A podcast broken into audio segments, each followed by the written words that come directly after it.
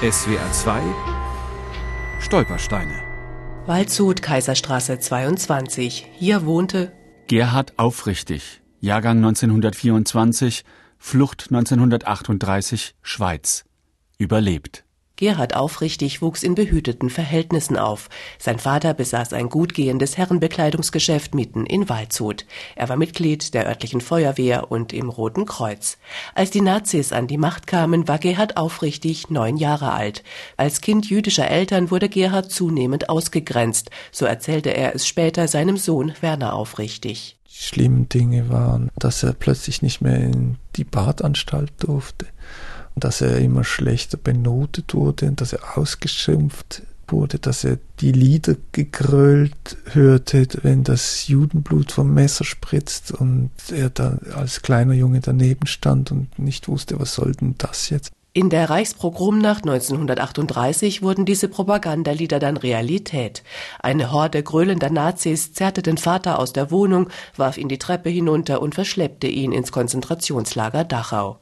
Gerhards Mutter Lucie war sofort klar, sie musste ihren 14-jährigen Sohn in Sicherheit bringen. Er wurde von seiner Mutter losgeschickt, er solle jetzt sofort in die Schweiz gehen. Er ging zu Fuß ohne Gepäck an die Grenze und wurde vom deutschen Grenzwächter zurückgeschickt mit den Worten Heim, Heim ins Reich, Marsch, Marsch. Dann habe er so getan, als ob er zurückginge, sei dann aber verdeckt von einem im Schritttempo fahrenden Lastwagen heimlich doch in die Schweiz geschlichen, entgegen dem Befehl dieses Grenzwächters. Gerhard Aufrichtig kam zunächst bei Verwandten unter. Doch schon bald wurden die Schweizer Behörden auf den 14-Jährigen aufmerksam. Als minderjähriger Flüchtling wurde er in ein Schweizer Emigrantenlager im Kanton St. Gallen gebracht. Monatelang war er dort interniert. Wenn da Fehlverhalten festgestellt worden wäre, hätte das auch diese Duldung wieder aufgehoben. Also jeder Schritt und jede Handlung war im Schatten dieser Bedrohung diese Duldung zu verlieren, was bedeutet hätte vermutlich zurück ins Dritte Reich. In der Zwischenzeit war Gerhards Vater aus dem Konzentrationslager Dachau freigelassen worden. Zusammen mit seiner Frau gelang ihm schließlich die Flucht ins sichere Basel. Sohn Gerhard erhielt im Flüchtlingslager zunächst allerdings keinen Sonderurlaub, um seine Eltern kurz zu besuchen. Also nur mal sich umarmen und begrüßen.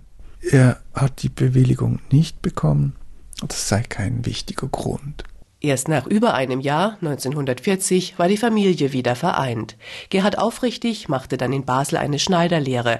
Eine höhere Ausbildung wurde Emigranten damals nicht zugestanden. Nach dem Krieg heiratete Gerhard Aufrichtig eine Schweizerin und bekam zwei Kinder. 30 Jahre lang betrat er nicht mehr deutschen Boden. Es war nicht nur für ihn schwierig, dorthin zu reisen. Es war für ihn auch schwierig, einfach nur das Wort Deutschland auszusprechen.